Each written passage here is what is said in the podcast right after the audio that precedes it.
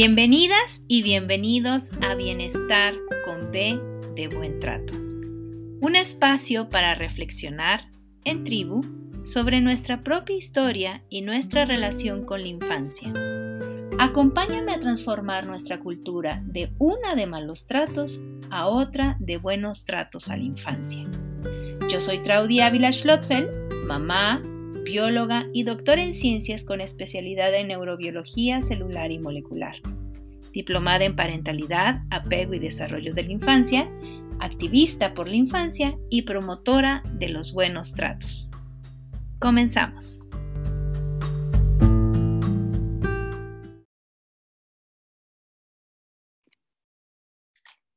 Y ahora sí, pues ya son las 4.10. Gracias por eh, acompañarnos este día de miércoles, ombligo de la semana. Ya poquito falta para el fin de semana. Así que eh, bienvenidas y bienvenidos a este programa de las tres Bs, bienestar con B de buen trato. Eh, les pido por favor que si conocen a alguien a quien crean que les puede interesar el contenido de este espacio, le inviten a suscribirse y si quieren recibir notificaciones de las transmisiones en vivo de los episodios por este canal, que activen además su campanita. Y bueno, ya comenzamos. Em, como ya les he dicho, este programa tiene como deseo, como objetivo, como meta, esta de ir co-construyendo comunidades sensibles en torno a estos cuidadores y cuidadoras de niños, niñas y adolescentes. Y como también ya les he dicho, la comunidad sensible somos todos y cada uno de nosotros que rodeamos a estos cuidadores y cuidadoras y que de manera directa o indirecta nos relacionamos con niñas, niños y adolescentes. Y hoy vamos a hablar sobre un tema que a mí me encanta y que, como decía mi maravillosa invitada, es un tema tan amplio que a lo mejor nos dejamos algo, yo espero que no, este, pero antes de empezar, quiero leerles este libro que ustedes dirán es el único libro que he leído en toda mi vida, porque casi siempre lo menciono este, en estas transmisiones. Y esta vez les quiero leer un pedacito para que vayamos entrando en calor en torno al tema que les voy a presentar más en las siguientes diapositivas. Así que comenzamos. Este es apenas el inicio de una historia que relata las aventuras de una niña llamada Momo. Momo vivía en las ruinas de un pequeño anfiteatro al sur de una gran ciudad en algún lugar del mundo. En estas ruinas rara vez se aparecía algún turista, pero con certeza y sin falta, las cigarras y las cabras visitaban el lugar. También había niños que usaban la plaza redonda para jugar hasta que un buen día corrió la voz entre la gente de esta ciudad de que últimamente alguien vivía en las ruinas. Se trataba de Momo, quien al parecer era aún una niña. Una tarde, al viejo anfiteatro, llegaron unos cuantos hombres y mujeres de los alrededores que trataron de interrogarla. Momo los miraba asustada porque temía que le echaran, pero pronto se dio cuenta de que eran gente amable.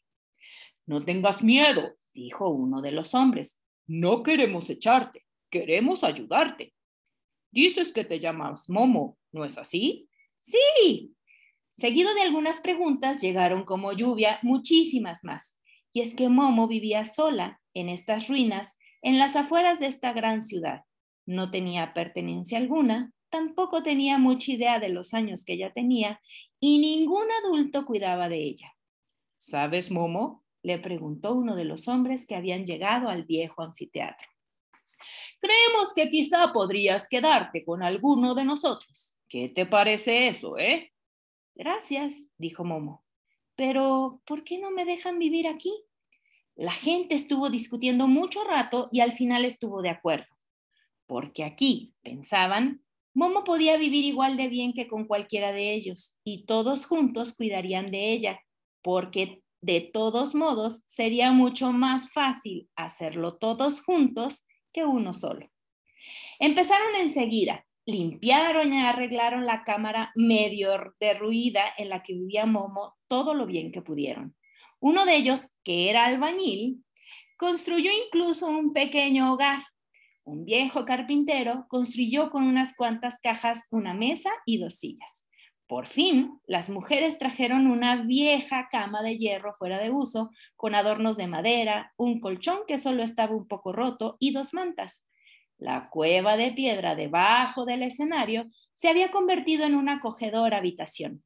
El albañil, que tenía aptitudes artísticas, pintó un bonito cuadro de flores en la pared. Entonces vinieron los niños y los mayores trajeron la comida que les sobraba. Desde entonces, Momo vivió muy bien.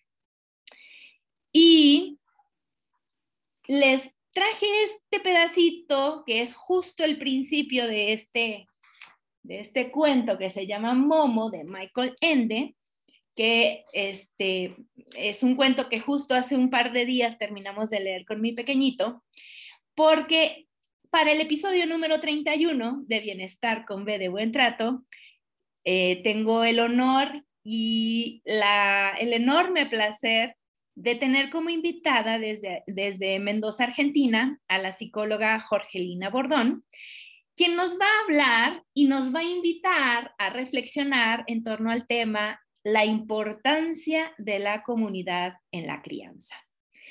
Y entonces, dejamos de compartir esto y te damos la bienvenida, Jorgelina. Muchísimas gracias por estar aquí. Me alegra mucho que hayas aceptado y que todo haya salido bien para que estemos en este momento charlando y, e invitando a la reflexión. Ahí está, ¿y me escuchan? Bien, perfecto. Bueno, eh, para mí es un gusto estar acá, la verdad que estos espacios son súper importantes, es lo que estábamos hablando hace un ratito, y me, siento eh, muy, muy orgullosa de estar acá, de que me hayas invitado, es un honor para mí. Bueno, me presento un poquitito para que me, conozcan. Yo, bueno, mi nombre es Jorgelina Bordón, soy psicóloga, trabajo en, Argentina, en la provincia de Mendoza. Eh, mi formación, bueno, tengo varias, pero eh, lo, más significativo dentro de mi CV es eh, que soy neuropsicóloga y también diplomada en lo que es el apego, la parentalidad y la infancia. ¿sí? Trabajo como psicóloga en mi consultorio particular, tengo un centro de psicología acá en la provincia, eh, donde atendemos a muchos niños, familias, acompañamos y también trabajo en el Centro de Intervención Temprana de Álvaro Payamares, que no sé si lo conocen, pero Traudy sé que sí. Así que, bueno, la verdad que, esta, temática justo eh, que, la asignamos entre las dos cuando me habló Traudy, eh, es algo muy interesante eh, que también me toca desde cerca porque tengo una bebé y la verdad que la comunidad es súper importante en la crianza, ¿sí? Así que bueno, me, organicé algunas cositas que me gustaría que, habláramos antes de, meternos a lo que es la comunidad, una comunidad sensible, como yo digo siempre, eh, que nos colabora en todo lo que es el tema de la crianza no criamos solo, necesitamos toda una, una comunidad, como decía Michelle Oden. ¿sí? Para criar un niño se necesita a toda una tribu y eso es real, no solamente porque lo estudié, porque lo trabajo, sino en mi vida cotidiana. ¿sí? Así que bueno, la verdad que son muchos temas eh, dentro de lo que es la comunidad sensible, pero primero me gustaría comenzar, eh, vos, yo voy hablando y vos, Traudy, me vas interrumpiendo, tomate esa libertad para consultarme, para preguntarme. Yo arranco y, vos anda preguntándome. Eh, por favor, tú adelante. Perfecto. Bueno, ¿por dónde empezar? Pero bueno, eh, la verdad que, mm, ser padres, maternar, eh, es un desafío muy grande, emocionalmente desbordante incluso. ¿sí? Descubrir el mundo de un niño requiere de mucho tiempo. El tiempo que hoy en día no tenemos, ¿sí? Nos cuesta, nos cuesta, porque no es solamente el tiempo que nosotros dedicamos, sobre todo en los primeros años de vida, sino también la calidad de ese tiempo. ¿sí? Son las dos cosas importantes, porque a veces decían, bueno, no importa tanto el tiempo en cantidad, sino la calidad. Y no, en verdad los primeros años son los dos, la cantidad y la calidad de ese tiempo. Y vivimos en un momento donde todo es prisa, donde no tenemos tiempo, justamente el ingrediente fundamental, no el único, pero uno importante que es el tiempo, a veces no lo tenemos. Entonces, bueno, vamos viendo en qué huequitos podemos tirarnos a jugar en el piso, compartir con los chicos, pero a veces no tenemos tiempo porque tenemos muchas actividades, porque el sistema actual no nos ayuda con el tiempo y después eso lo vamos a dejar para, para un ratito, pero eh, también es importante que el sistema tampoco nos permite tener tanto tiempo. Quizás a veces hay deseo, pero hay una necesidad de salir a trabajar y hay que salir, ¿sí? Y muchas empresas, la gran mayoría, no nos, no nos permite que la maternidad o la paternidad esté totalmente em, encausada en lo que es trabajo y, responsabilidad, sino que tenemos que salir a trabajar ocho horas y ver a dónde dejamos a los chicos. Y todos los días con un bebito recién nacido salir a trabajar es muy difícil. ¿sí? Bueno, más allá del tiempo, que se requiere una crianza respetuosa. ojo, ¿eh? acá estamos hablando de los buenos tratos. La crianza respetuosa lleva tiempo. ¿sí? Es un camino más lento. ¿Por qué? Porque es lento y porque uno tiene que ver cuáles son las necesidades, decodificarlas, brindar lo que el niño está pidiendo y no otra cosa, ponernos a su altura, anticipar información, validarla, son muchas las cosas que tenemos que hacer y que necesitamos tiempo. ¿Sí? A veces caemos en estos malos tratos, ¿no? Que es lo contrario a los buenos tratos. Bueno, listo, un grito, listo, y, me obedeces porque yo soy tu mamá. Sí, bueno, pero después hizo lo que, bueno, sí, pero por miedo, ¿sí? Entonces, los buenos tratos requieren de tiempo, y esto es muy importante. Es más lento el camino, ¿sí? Pero el objetivo es la salud mental. Y eso, bueno, sabemos que va a ser mucho tiempo al principio, pero no vamos a estar 20 años haciendo esto. ¿sí? Esto es una inversión. Yo siempre le digo a los papás con, quienes trabajo, esto es una inversión que ustedes hacen para largo plazo. Esto es de por vida. Y lo van a ver cuando los chicos sean más grandes. ¿sí? Porque estas son Traudy, repeticiones de repeticiones. No es un buen trato este fin de semana, este mes, este año. Son muchas repeticiones. Es un hábito. El día de mañana, nuestros hijos criados con buenos tratos, no les va a salir el grito o el golpe, porque no lo recibieron. Pero sí, el camino de nosotros de salir de nuestra propia historia de malos tratos, ¿sí? a una nueva nos requiere de mucha historia personal de reparación, de mucho tiempo y de, sobre todo, de salud mental. ¿sí? Bueno, más allá del tiempo, también hay otra cosa importante que es la paciencia, algo que también es re difícil. Porque para criar con buenos tratos, además del tiempo, también necesitamos una paciencia. ¿sí? La paciencia, eso que nos dice, bueno, tenemos paciencia, como si fuera algo así como liviano. Y en verdad, la paciencia depende de algo. Y depende de la atribución que yo le hago a la conducta. ¿Qué quiere decir? Y lo vamos a ver con un ejemplo. Si mi bebé está llorando, ¿sí? y llora y llora, y yo digo, no, este es un mañoso, mira, solo quiere estar conmigo, y mira, llora para que yo lo, yo lo agarre. Es un mañoso, está todo el día conmigo. Eh, si yo esa conducta la atribuyo personal, que me está tomando el tiempo, que me está tomando el pelo, que me está desafiando, no voy a tener paciencia, ¿sí? Porque lo voy a tomar como que a mí me lo está haciendo. Ah, llego y llora. ¿Te da cuenta que me lo hace a mí? Pero si yo logro comprender que mi hijo lo está haciendo porque en ese momento, de la única forma que se puede regular es con su figura de apego, ¿sí? con su mamá, con su papá, con su cuidador, voy a poder empatizar más con ese niño y entender que en ese momento mi hijo tiene esa conducta porque realmente su cerebro necesita el contacto. Y ahí es cuando puedo empatizar y puedo decir, sí. Y no me lo hace a propósito. ¿sí? Entonces, esa, esa pequeña límite tan fino es algo que los papás lo tenemos que tener muy presente, incluso hasta todos los días, que uno pierde la paciencia, ¿sí? Dice, no, pero ¿cómo puede ser?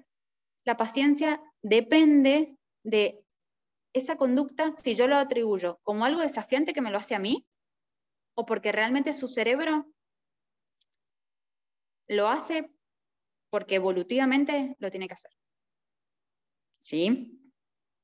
Entonces, ahí, ¿sí?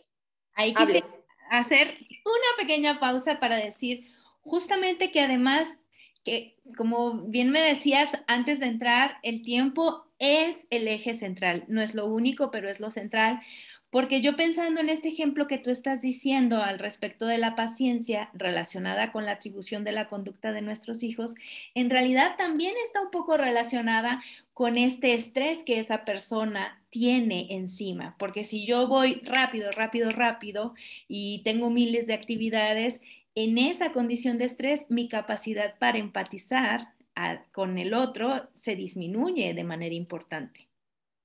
¿Cierto? Totalmente. Totalmente. Esto hay investigaciones que lo demuestran. ¿sí? A mayor estrés en los cuidadores, en las figuras de apego, baja el sistema de alerta y es peligroso para los chicos. ¿sí? Porque yo ya estoy tan estresada que no puedo ver si se ha subido arriba una mesa, si está por tocar una hornalla, si está por tocar un enchufe. Entonces, si estamos estresados, nos va a ser muy difícil criar nos vas a, imagínate, una persona que no durmió bien, que no se alimentó bien, que llegó al trabajo y tuvo problemas, que su compañero o compañera no, no está colaborando y siendo funcional en una crianza, yo no puedo tener paciencia, ¿sí? Y eso afecta directamente a la calidad de la crianza, ¿sí? Por eso es que antes de llegar a lo que, a lo que vamos a hablar de una comunidad sensible, necesito revisar algunos unos conceptos que tienen que ver con esto, que los papás nos desbordamos emocionalmente, que a veces no sabemos lo que le pasa al niño, que a veces perdemos la paciencia, pero que hay que tratar de decir, bueno, puedo tener el tiempo, eh, esto no me lo está haciendo propósito, aunque yo esté enojada, pero no lo hace a propósito, tiene un año, llora porque me necesita y pudo haber jugado con la abuela, pudo haber estado bien en el jardín de infantes con el papá, pero llega la noche y quiere estar conmigo. ¿Sí? Y eso tiene que ver principalmente con su cerebro. Entonces, cuando podemos empatizar con el niño, es cuando ahí podemos tener más paciencia, ¿sí? Y poder regularlo. Acuérdense que lo único que calma al niño es la calma de nosotros el desafío mayor de los padres es regular nuestras propias emociones para poder regularlos a ellos. Por más talleres de crianza respetuosa, por más que yo dé un montón de herramientas, escuche, vaya, si yo no puedo regular mis propias emociones, no puedo regular a mi hijo, que está en un berrinche, ¿sí? que está desregulado, que necesita mi calma. Es lo único que lo va a calmar. Y para eso necesitamos salud mental. Los cuidadores necesitamos disponer de una salud mental que nos permita ejercer esta responsabilidad. Es una responsabilidad enorme donde todas mis funciones ejecutivas, todas mis emociones tienen que estar dispuestas a poder criar, sobre todo los primeros años que son súper desafiantes. ¿Sí? Totalmente de acuerdo. Y, fíjate que hablabas tú eh, sobre este camino más lento, el de la crianza bien tratante. Y vuelvo a invitarles a, leer este libro de Momo, porque justamente aquí hay una preciosa figura que es una tortuga que se llama Casiopea. Y ella explica que para llegar al objetivo tendrían que ir más lento, Y, vuelvo a decir, mi hijo no entendía por qué Casiopea le, le decía a Momo que por, que entre más lento iban más rápido. Y en realidad eso, entre más lento cosamos esta, este, este, este alimento de la crianza, menos tendremos que dar pasos atrás para revisar y reparar, ¿cierto? Totalmente. Eh, eh, es así como, como vos decís. Eh, y esto de, la salud mental de los cuidadores es súper importante porque, como bien dijimos hace un ratito, los niveles de estrés, cuando nosotros estamos estresados, hay una hormona que se libera que es la del cortisol. Entonces, eso nos permite que nuestro sistema de alerta no funcione. ¿sí? Y ahí es cuando los chicos eh, se caen, les pasan cosas. Entonces empezamos a decir, che, se quemó la semana pasada, se cayó también hace 10 días. O sea, hay algo en, esta mamá o en este papá o en, este cuidador que está estresado. Eso nos da pauta de que esta persona está estresada. ¿sí? Entonces ahí vemos con qué redes de apoyo cuenta, qué situación es la que está pasando, porque criar no es responsabilidad solamente de los padres. ¿sí? Entonces, acá nos vamos entrando en lo que es la comunidad sensible y necesitamos que toda una comunidad esté al servicio de esos padres que están criando, ¿sí? Desde la vecina que, está al lado de tu casa y en vez de, que si está escuchando al niño llorar, eh, en vez de denunciarte o en vez de, insultarte o en vez de, de, chusmear con la otra vecina de, cuántas horas lleva llorando, ofrecernos te puedo cocinar, te preparo un almuerzo, ¿qué te pasa? ¿En qué te puedo ayudar? ¿Querés que yo me quede mientras vos te bañás? Eh, ¿Necesitas hacer algún trámite? Yo te lo cuido. Eso necesitamos. Que no, no hace falta ser padres para maternar o paternar. ¿Sí? Tiene que ver con una sensibilidad que cualquiera de nosotros lo puede hacer. Ayudar a esos papás a que el camino de la crianza sea mucho más fácil, porque esto impacta directamente en la crianza. Si nosotros ayudamos a estos papás, estos papás en la casa van a tener mejor diálogo, van a estar más tranquilos, van a estar más firmes en su rol como padres. Entonces, imagínense si cada uno de nosotros pudiera poner un grano de arena en esto que es la maternidad y la paternidad. Y más en estos tiempos donde la mamá ya no está en la casa cuidando a los chicos. ¿sí? Entonces, a esto me refiero con la comunidad sensible, a que todas las personas que formamos parte de la comunidad tengamos la responsabilidad de que el niño que está al lado también nos corresponde a nosotros para ayudarlo. ¿sí? No estamos criándolo, no se trata de criarlo y yo voy y lo reto, le pongo límites, sino colaborar con este proceso de crianza. Como decía Michelle Odet, que lo dije recién, para criar un niño hace falta toda una tribu, para criar un niño, decía. Y esto es así de real. ¿sí? No es fácil. Y pienso en estas mamás en donde mm, hay un tema que tú dijiste muy al principio y que aquí acabo de remarcar nuevamente, conciliación laboral. Y, mm. Y es que este tema de la conciliación tiene mucho que ver con lo que tú decías, que la mamá y o el papá tengan tiempo sin estar estresados, pero cuando la mamá y o el papá tiene que hacer malabares para lograr esa conciliación laboral, ya no es una conciliación laboral. Y es ahí donde entra toda esta comunidad, no, o sea, es decir, el diputado que da la licencia de parentalidad el senador que aprueba esas licencias, pues no son padres o madres de mi hijo o de mi hija o de mis hijes, pero impactan en el bienestar, en mi bienestar, que es el salud, la salud mental a la que tú te refieres, y por ende impacta en el bienestar de, de mis crías. Por supuesto, Traudy. Eh, mira, cada país tiene su, política. Acá en Argentina la licencia de maternidad es de tres meses. Para la mamá, el papá, ahí a los cinco días, ni una semana ya tiene que, eh, eh, empezar a trabajar. Entonces, con tres meses, vos pensate, siendo mamá, tener que dejarlo ocho horas seis horas, cuatro horas, la mitad del día, con un, a veces con un descon... A ver, acá se puede quedar con, la abuela, con una persona que, pueda cuidarlo, puede ir a un jardín de infantes, pero no está con la mamá, ¿sí? Acá no, no importa con quién se quede. Es más, si encima se tiene que quedar con alguien donde no confías, peor, ¿sí? Que eso afecta también, es una mujer que está en un puerperio, que puede afectar la lactancia, que realmente tiene efectos negativos las licencias a tres meses. Entiendo que hay una cuestión política, económica, pero si estas licencias fuesen más largas y la importancia de la gestación, del acompañar a los padres y los primeros mil días del niño o los primeros años del niño, no tendríamos que tener tantas cárceles, por ejemplo.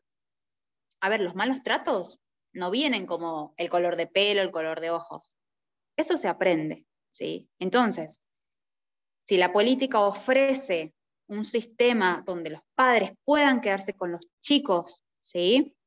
O puedan, por ejemplo, bueno, este trabajo te permite trabajar más de tu casa o volverte antes, o bueno, ver la forma en, en que estos padres pasen tiempo con los hijos, la infancia, la adolescencia y la vida adulta de estas personas serían totalmente distintas. Totalmente de acuerdo. Y, yo pienso eh, que en la medida en la... Por, eso el tema es la comunidad, la importancia de la comunidad, porque como tú bien decías, no es, no es solamente un asunto de los papás. Eh, si pensamos en esta ecología de la crianza, eh, la mamá que tiene que ir a trabajar, bueno, en mi caso, por ejemplo, yo llevé, se me acabó mi licencia y empecé a trabajar y decía, ¿con quién lo dejo, Dios mío? Y entonces me lo llevaba yo en el fular y me lo llevaba yo a dar clases, así que agradezco muchísimo es la oportunidad de que, de que yo pudiera impartir clases a mis chicos universitarios cuando llevaba yo a mi bebé y era súper bebecito, pero yo me pienso y yo llevaba el portabebé, o sea, a mi bebé en el portabebé. Llevaba yo las cosas para cambiar eh, si se orinaba o si hacía caca mi bebé en una pañalera. Encima llevaba yo mi carrito con el que llevaba mi laptop, en algún tiempo llevé mi proyector. O sea, iba yo cargando miles de cosas y con el estrés de esto y esto y dando clases y chin, la mamila o la chiche, porque nunca fue por desgracia nunca fue lactancia exclusiva mi caso, pero sí era mixta. Y entonces, de verdad, yo me pienso ahora y digo, me, es, es claro que tenía siete años menos, pero ahora si quisiera yo hacer eso, no tendría ya las energías y va muy a costa mi conciliación laboral esta que me hice yo, que me, que me, que me malabaré yo, fue muy a costa de mi energía. Entonces, si hubiera habido alguien ahí acompañándome o, oye, mira, te cuida tu hijo mientras haces esto, y no hubo, pues, o yo te llevo a la escuela, no manejes, me acuerdo que choqué con mi bebé atrás en, su asiento de seguridad, pues es que hay, hay momentos en los que ya el cuerpo ya no puede sostener más tantas, tantas pelotas en el aire y este, y de eso da cuenta eh, la comunidad sensible, quien sea, ¿no? Totalmente. Esto, por eso es como la comunidad empieza desde el vecino que está al lado hasta los gobernantes que toman decisiones, sacan leyes. Eh, por eso es un, a ver, no podemos cambiar el mundo, pero sí le podemos hacer la vida distinta un ratito a una persona.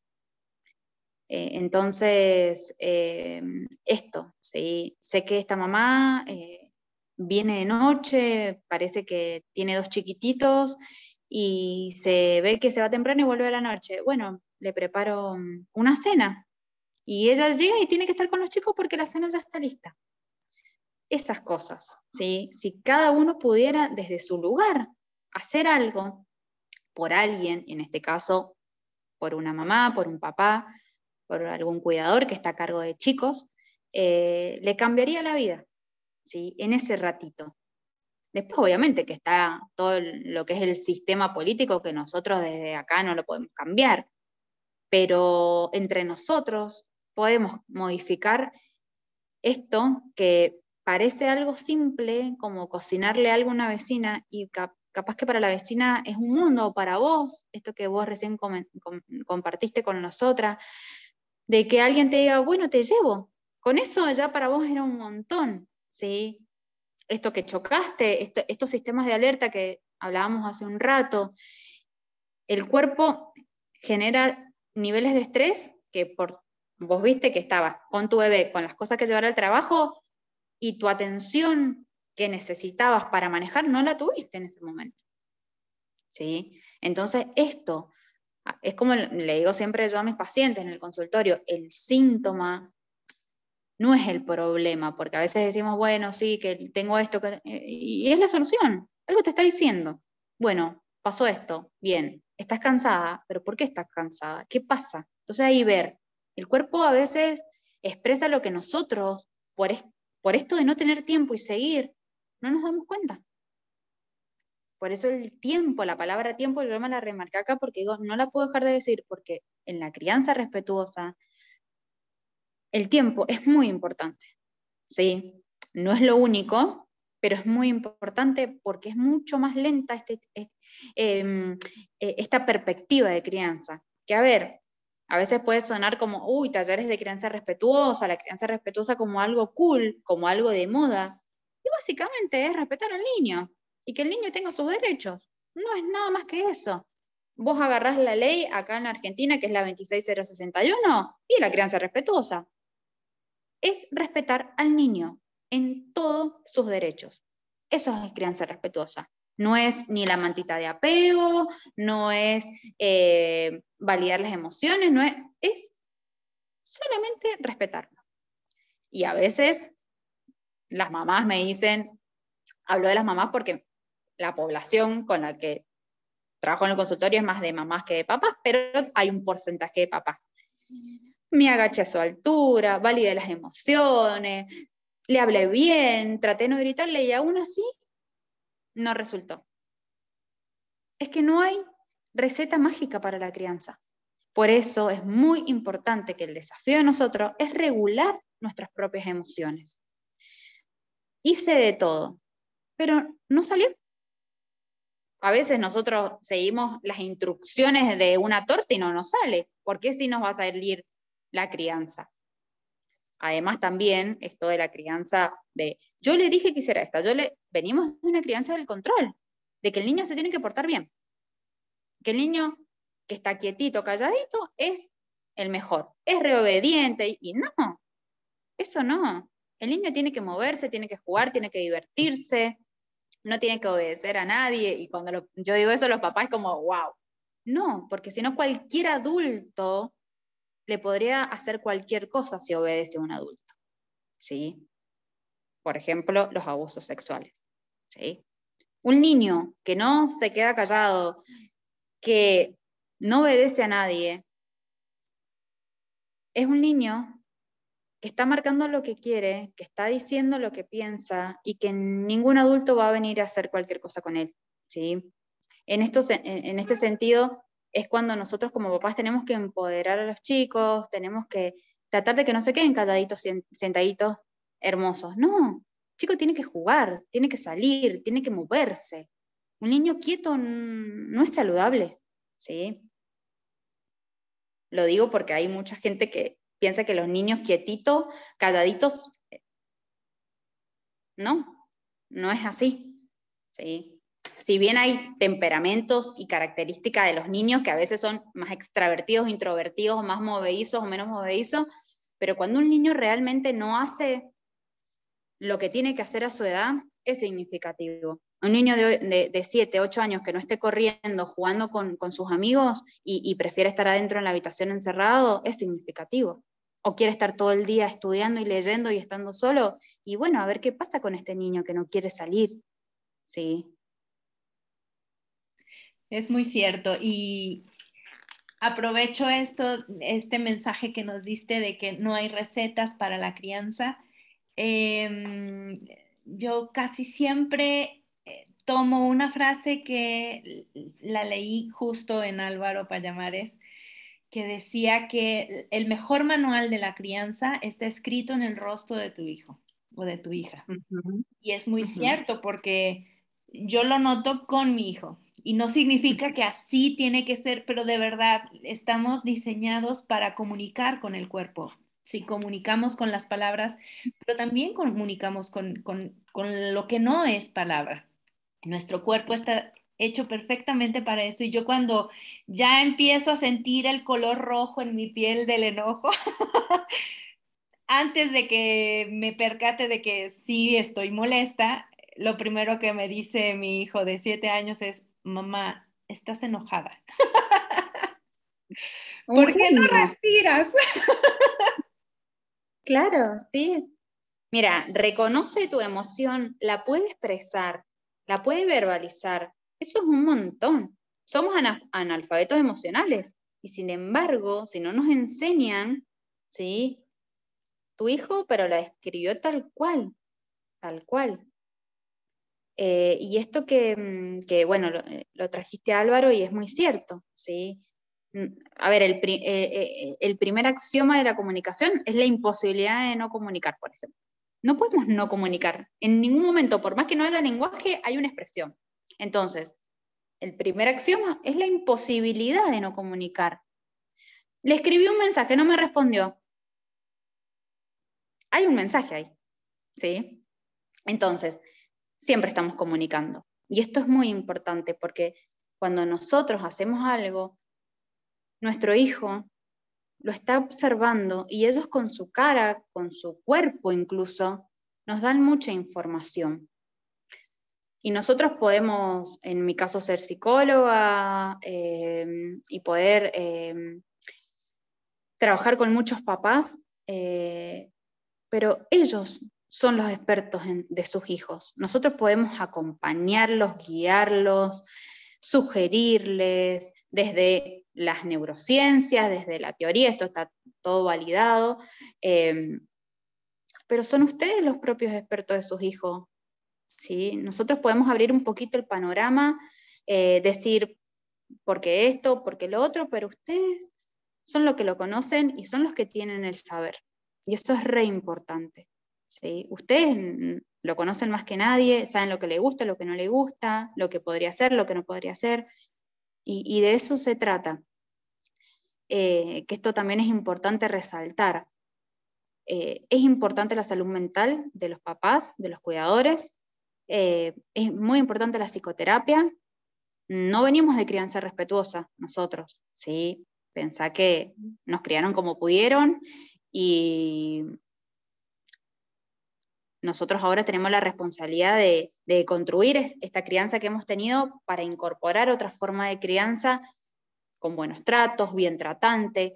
Y es difícil porque nosotros tenemos lo que traemos versus lo que tenemos y queremos dar. Por eso es importante no estar estresados, porque en el estrés sale eso que tenemos bien adentro. Por eso es importante no caer en el estrés tóxico, no, mm, eh, hacer psicoterapia para poder reparar eh, nuestra infancia, nuestro niño herido, nuestra historia, nuestra propia historia. Y esto no es echarle la culpa a nuestros padres, ni, quejarnos, ni romper vínculos, sino reparar para poder ser mejores personas, ser mejores padres de nuestros hijos. Es el mejor regalo que le podemos dar a nuestros hijos, más allá de lo material, siempre digo, es trabajar nuestra historia para poder dejarle un legado que tiene que ver con los buenos tratos. Y no se trata de ser mejores padres o madres, porque a veces tengo pacientes que vienen tratando de anotar y no hay recetas, no hay tips. Esto se trata de muchas repeticiones, de no perder la paciencia, de tratar de comprender cuál es su etapa evolutiva para saber qué es lo que necesita, qué es lo que en ese momento ese bebé, ese niño, está necesitando y que no nos hace a propósito. A veces, viste, dicen, me está manipulando. Tiene un año, no tiene ese nivel de inteligencia para manipularte. Solamente quiere estar con vos. ¿sí? Y sobre todo en la noche, que es el momento de más vulnerabilidad. ¿sí? Si nosotros somos adultos y nos tenemos un mal día y queremos dormir en la noche con nuestra pareja, ¿por qué? ¿En qué con nuestros hijos es igual, ¿sí?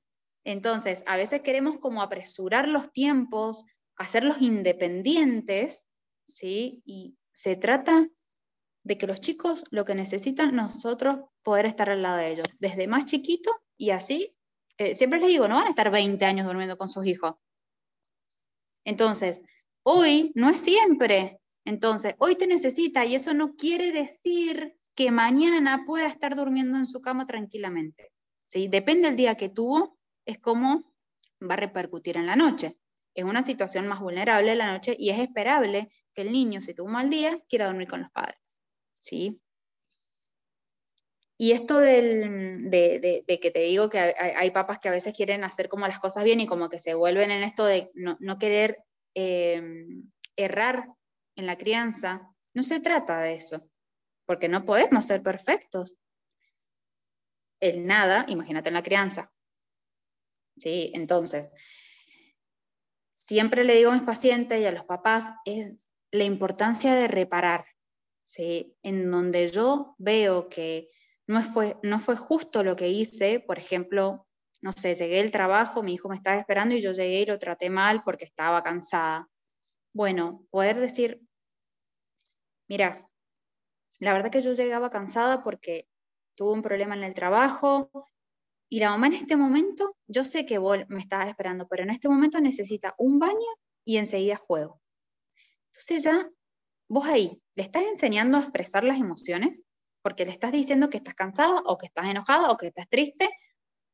Le estás enseñando a expresarse, a reconocer, a poner en palabra, como le dijo tu hijo hace un ratito que me encantó, a regularse, porque me voy a dar una ducha o voy a tomar unos mates, algo que a mí me guste hacer, y en un rato vuelvo. ¿Podemos tener mal día los papás? Uf, un montón, siempre y cuando el niño sepa, ¿sí? esto tiene que ver con anticipar información, con validar la emoción de nosotros y del niño que tal vez te tuvo todo el día esperando. ¿sí? Entonces, mientras más reparemos nuestras propias conductas, una mejor crianza vamos a tener con ellos. No se trata de no errar o hacer todo perfecto porque ese objetivo es muy imposible, sino de que cuando sabemos que fuimos injustos con alguna conducta de nuestros hijos, poder repararla. Entonces aquí vienen muchísimas, muchísimos mensajes claves. Uno, ser padres suficientemente buenos. La perfección genera estrés y el estrés disminuye nuestra disponibilidad emocional y nuestra capacidad para empatizar con el otro. Dos, el tiempo es el marco rector. Tiempo para que nuestros hijos eventualmente sean independientes. Yo tengo 41 años y todavía mis papás siguen así como este, muy al pendientes de mí y cuando pueden me avientan un lacito para que Traudy esté mejor. Eh, tres, la comunidad sensible alrededor de aquellos o aquellas que criamos hace la diferencia. ¿Por qué? Porque como tú decías, bueno, en el, en el último ejemplo en el que la mamá llega cansada, el niño quiere estar porque quiere estar un rato con su mamá, sería muy lindo que si esa mamá no tiene una pareja de, que, que acompañe la crianza, pues que llegara, como tú dices, esta vecina y que dijera, oye, este, fulanita, alias el bebé, la niña, este, en lo que tu mamá hace lo que necesita para estar cargada de pilas y llena de amor, tú y yo podemos hacer jugar, por ejemplo. Si es un bebé más chiquito que no contextualiza lo que uno le está diciendo, pues hacerle algo en la panza, cargarlo, arrullarlo, mientras que el bebé está a lo mejor desolado porque la mamá está, pues alguien, ese como, ese, ese otro persona sensible está ahí acompañando. Yo recuerdo mucho el tema del trauma. El trauma no es que un evento traumático suceda, el trauma es que suceda y que no haya alguien que le dé significado. Entonces, por eso me parece sumamente importante el tema de la comunidad o está un número importante de personas alrededor de quienes crían y educan. Porque justo como tú decías, las leyes no las podemos cambiar de manera sencilla tú y yo como Traudy y Jor, pero sí podemos hacer algo por el niño que está, lleva media hora llorando y que nadie sale. Puedes salir tú y, y, ponerte ahí presente y cargar al niño, cantarle al niño. Te aseguro que después de 30 minutos de llanto, ese niño lo único que necesita es calma para poder dormir y descansar. Este, entonces todos podemos hacer algo, desde la señora que va en el camión o, la o el señor que está ahí criticándote en el súper porque tu niño está que quiere algo y, no se puede. Esas acciones de, de, no poner los ojos de pistola de, ay señora, le está usted haciendo muy mal, ¿Está usted criando un, niño que después va a ser un delincuente? es, desde algo tan sencillo como eso, eh, generamos bienestar en esa mamá y por ende en, el niño o niña que, con el que esté esa, esa, persona adulta. Totalmente, así es. Eh, la verdad que, mm, que, es muy lindo eh, la maternidad, la paternidad, pero bueno, es un trabajo muy desafiante, más eh, en estos momentos donde uno como mujer eh, es muy independiente, eh, trabaja, tiene muchas actividades, entonces a veces la maternidad es como que, a ver, por algo cada vez más las mujeres postergan la maternidad o directamente no hay deseo de maternidad y hay tantos centros de fertilidad también, cuando antes no, no habían tantos y ahora sí, porque bueno, hay una postergación de la maternidad, pero me parece súper válida porque el proyecto de ser padres es un proyecto de, de, mucha responsabilidad, de mucho tiempo, de mucha resignación. Yo este primer año con mi hija, la verdad que trabajo un 40% de lo que estaba trabajando, pero sé la importancia que es este primer año en ella y, bueno, quizás el año que viene, y bueno, tener que resignar un montón de cosas, pero sé que es la salud mental de ella y de nosotros en casa. Entonces con mi esposo hemos tenido que, bueno, ir limitándonos eh, en, muchas actividades para estar con ella. Si yo estoy en la mañana, él está en la tarde, si él está en la mañana, yo no estoy en la tarde y así nos vamos organizando. Pero sabemos que es la importancia para su salud mental, que es muy importante. Em, y también uno lo va viendo en los controles médicos, como ella, al estar tranquila, también su desarrollo físico, motor, cognitivo, emocional, también lo va acompañando. Entonces, yo voy estudiando, voy trabajando con esto y también lo voy viendo en mi hija y digo, sí, los buenos tratos eh, tienen un impacto en la vida de, los chicos, de nosotros. Entonces, eh, la salud mental es tan importante como la salud física, ¿sí? Eh, por eso es tan importante que, que acompañemos a los papás en este desafío enorme que es ser padres. No los podemos dejar solos como comunidad porque no van a poder solos. Desde el jefe en la empresa a la vecina, o sea, esa dimensión. Pues bueno, para ir cerrando, porque ya calculo que ya llevamos estos 40 minutos que nos, brindaron tú y tu familia, eh, yo diría que eh, la crianza bien tratante eh, es como un maratón. Yo siempre la defino como un ultramaratón. En, eh, en donde hace mucho sentido este tema de Casiopea, de entre más lento, más rápido. Porque en el último, en el ultramaratón o en el maratón este de los 50 o 52 kilómetros, ya no sé cuántos son, las personas que empiezan con un estallido en, su marcha, generalmente se truenan a la mitad o llegan pero muy a costa de su bienestar.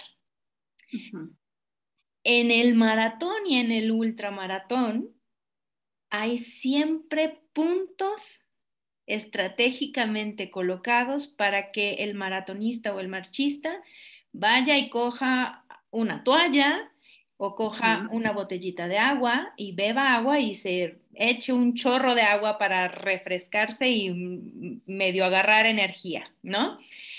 Cada uno de estos puntos de, de hidratación que hay en la maratón es esa señora en el súper, es mi vecina, es mi suegra, es mi mamá, es mi hermano. Somos toda esta comunidad que rodea a esta diada mamá, bebé, papá, bebé.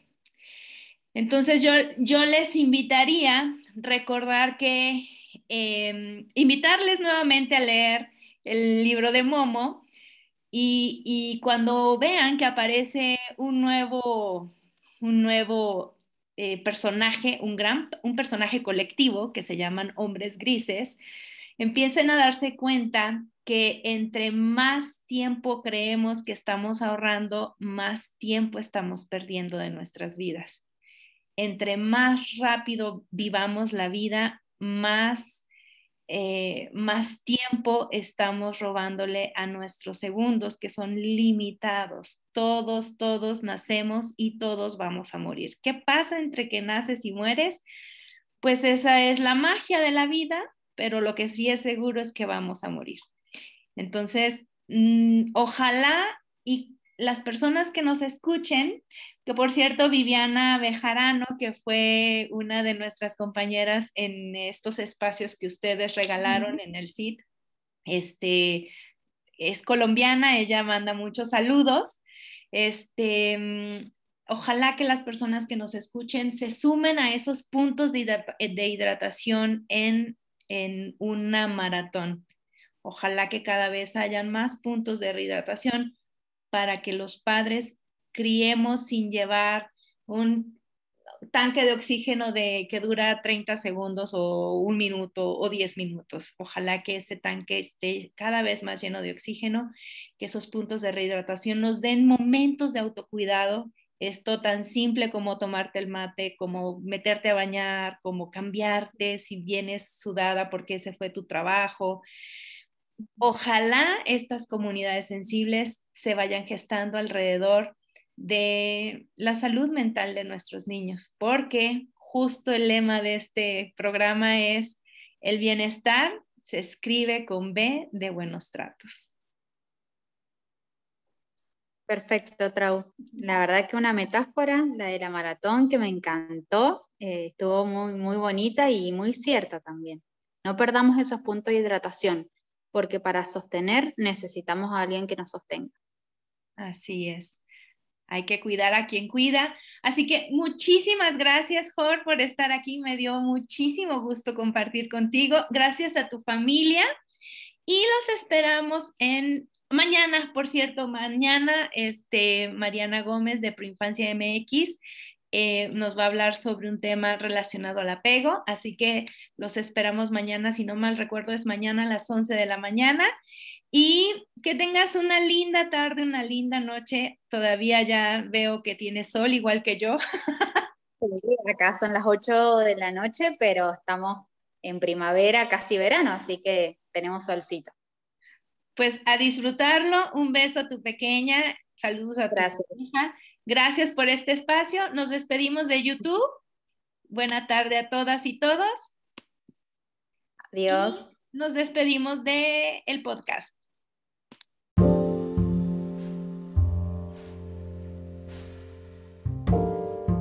Gracias por acompañarme en esta nueva emisión de Bienestar con B de Buen Trato.